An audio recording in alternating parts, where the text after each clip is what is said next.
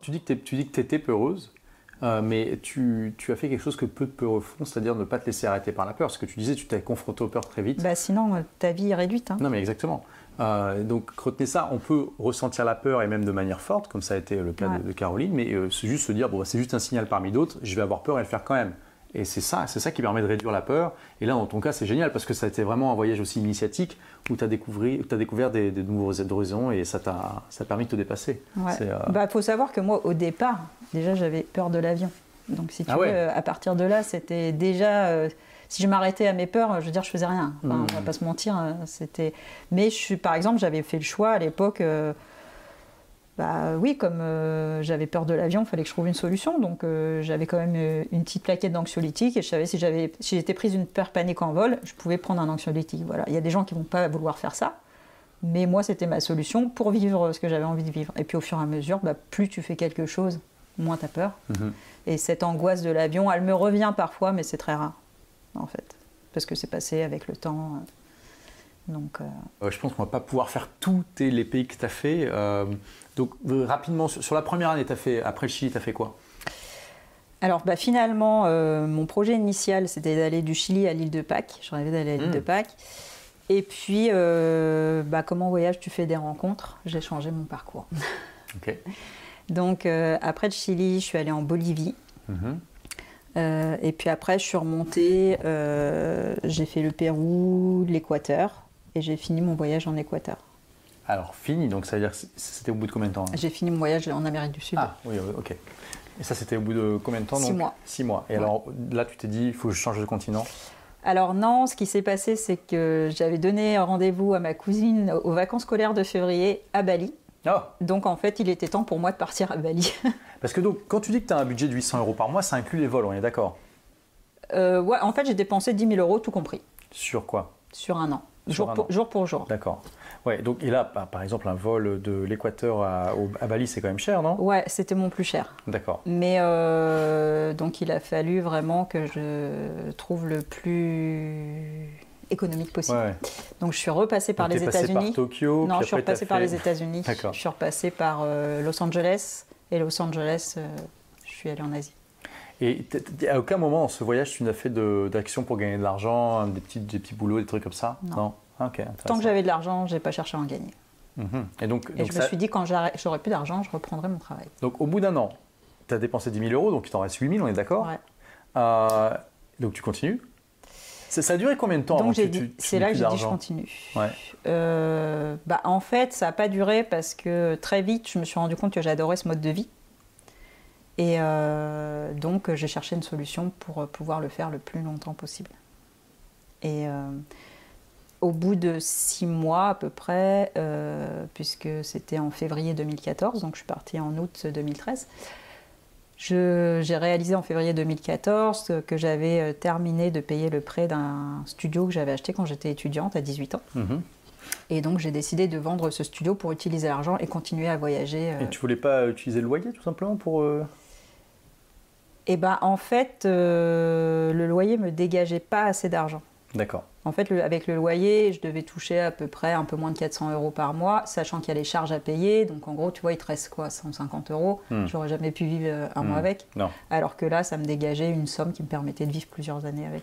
Alors, parlons de ça, parce que c'est pas euh, tous les jours que tu vois des étudiants de 18 ans qui achètent un studio. Hmm. Euh, pourquoi tu as eu cette démarche? Bah, Je viens d'une famille où mes deux parents travaillent à la banque et que mon père ne voit pas l'intérêt de perdre de l'argent dans des loyers plutôt que mettre de, l'argent dans un prêt qui coûte le même prix pour être propriétaire à la fin. donc là, il t'a donné un très bon conseil. Ouais. Parce que tu as, payé grosso modo le même prix que si tu avais eu. Euh, ouais. bah oui, parce que tu as le droit, alors c'est pas l'APL, mais tu as une autre aide quand, quand tu es propriétaire. Et l'un dans l'autre, euh, l'un dans l'autre, euh, tu, tu, as la même dépense que si tu avais un prêt, que si tu avais un loyer en fait. Donc au bout de 15 ans, il était remboursé. Ouais. tu l'as vendu combien du coup? Euh, je l'ai vendu 50 000. Après, il y avait des frais de notaire, euh, ou 60, je ne sais plus. Enfin, il m'est revenu à peu près entre. Euh, peut-être un peu moins de 50 000 euros. Ok, donc là, tu avais de quoi faire des années, des années. Enfin, 5 ans, quoi, à, 10 000 euros par an. Euh. Et ça du coup, c'était pas. Enfin, 10 000 euros par an, on se dit que tu es quand même dans un.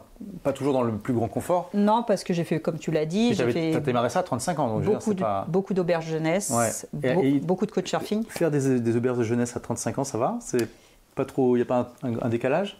Alors, euh, il y a de tout. D'accord. Euh, j'ai rencontré aussi des personnes de 60 ans qui sont à la retraite et qui décident de partir voyager. J'ai rencontré des jeunes. Ça m'est arrivé de passer des journées avec des gens qui avaient 19-20 ans. En fait, le truc, c'est qu'en voyage, on rencontre des gens qui ont les mêmes passions que soi.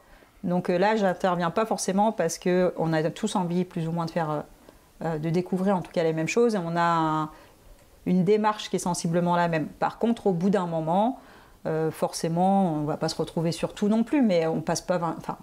Euh, on passe pas 24 heures sur 24 ensemble. En voyage, des fois, on passe 24 heures sur 24 avec des gens qu'on rencontre. Ça m'est euh, d'ailleurs arrivé de rester avec des gens pendant quelques temps et de suivre un parcours euh, pendant quelques temps.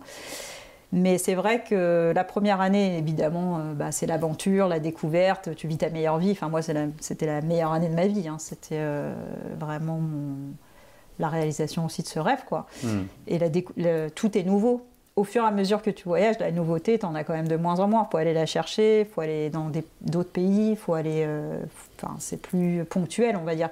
Et euh, voyager devient ta routine. Hmm. C'est dur à dire, mais c'est un peu ça, quoi. et du coup. Euh, forcément. Et ça, les gens ont du mal. À... Moi, ça fait 10 ans que je voyage 6 mois par an. Maintenant, pour moi, prendre l'avion, c'est comme prendre le train pour la plupart des gens. C'est ah, ça. Et c'est ce que je rejoins ce que tu disais au tout début, que maintenant c'est la vie normale, mais quand on parle aux, gens, tu vois souvent les yeux qui, qui s'écarquillent. Euh. Ouais, mais même euh, moi, tu vois, pour te dire, euh, je pense jamais en distance, tu vois, par exemple, quand on va me dire c'est loin, dans ma tête, je pense jamais c'est loin, je pense c'est combien d'heures de vol. Donc finalement, tu vas au bout du monde, je vois quand j'étais allée en Polynésie, c'est peut-être un, des plus loin par rapport à chez nous. Bon, bah, c'est 24 heures de vol, ça veut dire qu'en une journée, tu y es, quoi. Ouais, c'est rien du tout. C'est quoi une journée pour traverser le monde? Mais oui, les gens se plaignent de ça, ils se rendent pas compte que les grands-parents, nos grands-parents, ils mettaient des mois. Et du coup, pour moi, vois, c'est.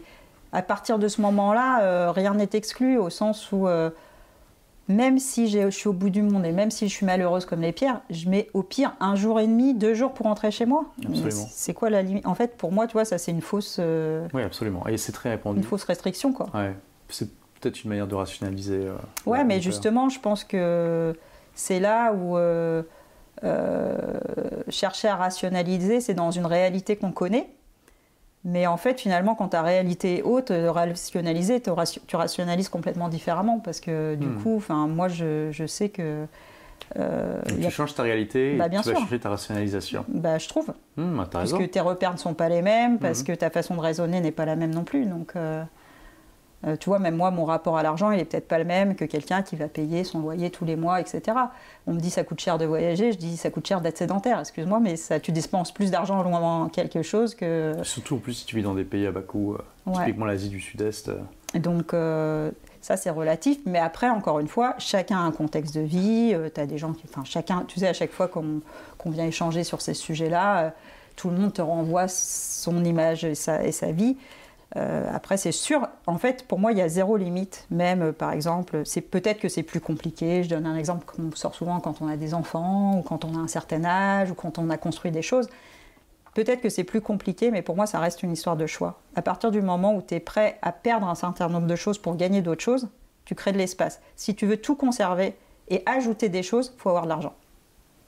Donc, euh, si tu n'as pas d'argent, il faut libérer de l'espace. Hmm.